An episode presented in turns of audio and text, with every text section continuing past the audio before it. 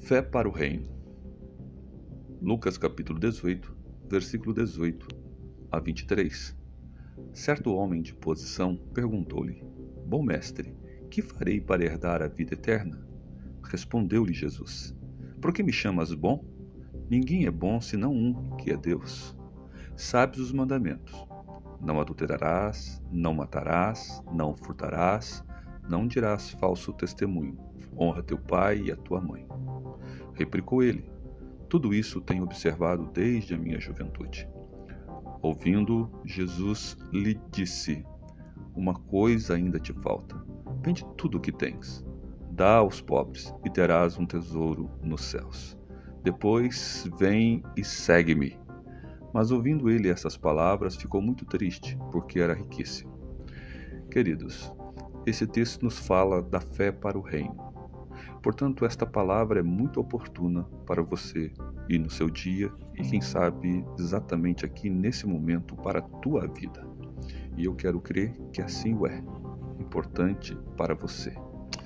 Querido, há um princípio colocado por Jesus aqui, que a fé para o reino exige reconhecer a bondade de Deus. Aquele moço chegou chamando Jesus de bom. E Jesus eleva isso dizendo: Claro, Deus é bom. Deus enviou a mim, a você. É, de certa forma, Jesus estava se apresentando como a bondade de Deus para a vida daquele moço. E por isso, de fato, Jesus o indaga, o conversa com ele e trata-o com empatia pela sua situação e pela sua causa, pela sua questão da vida eterna.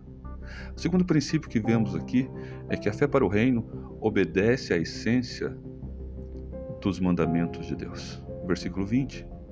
Jesus questiona ele se ele exatamente sabe os mandamentos. E ele cita os mandamentos. Os mandamentos, queridos, Jesus já mesmo resumiu dizendo que cinco se refere a Deus e cinco se refere aos homens. É um plano vertical e um plano horizontal. Amarás o Senhor teu Deus de todo o teu coração e de toda a tua alma, e amarás o teu próximo como a ti mesmo. Portanto, quando nós compreendemos a essência dos mandamentos de Deus, servimos a Deus com interesse não espúrio, mas com interesse puro de viver tão somente para agradar a Deus, cumprindo cada uma de suas determinações, pois elas não são penosas para nós. Pelo contrário, nos coloca de fato no caminho, na direção do autor e consumador da fé. Há um outro princípio que vemos neste texto. É que a fé para o reino tem o princípio da vida diária de entregue a Jesus. Então, queremos nós vivermos aleatoriamente, desligado de Deus, e não queremos muitas vezes falar sobre o assunto de nos entregar a Ele. Mas Jesus aqui diz a esse moço: apesar da riqueza que ele possuía. E Jesus não está condenando a riqueza dele, está condenando o apego que ele tem às riquezas, a sua dependência disso para viver o dia a dia. Jesus então se coloca como, de fato, aquele que é o referencial de Deus para que esse moço possa se entregar, possa se dar a Deus.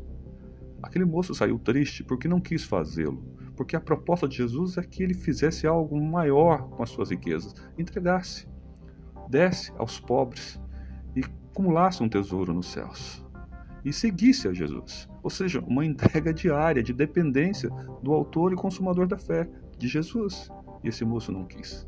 Esse texto nos chama para isto, nesses três princípios: da bondade de Deus, de observância da essência dos mandamentos, de amar a Deus sobre todas as coisas e o próximo como nós mesmos, e uma vida de entrega diária a Jesus. Meu querido, não sei onde você está na sua vida, mas sei que Deus, por essa palavra, quer que você tenha fé para o reino. E você só pode ter essa fé para o reino na pessoa de Jesus Cristo, que é o referencial de Deus para a sua vida, sua história pessoal. Portanto, curve-se diante dele, confesse como Senhor e coloque todos os seus problemas nas mãos dele. E certamente ele o ajudará a resolver cada um deles. Creia em Jesus. Portanto, fica essa palavra para você para cada um de nós, em nome de Jesus. Deus te abençoe. Amém.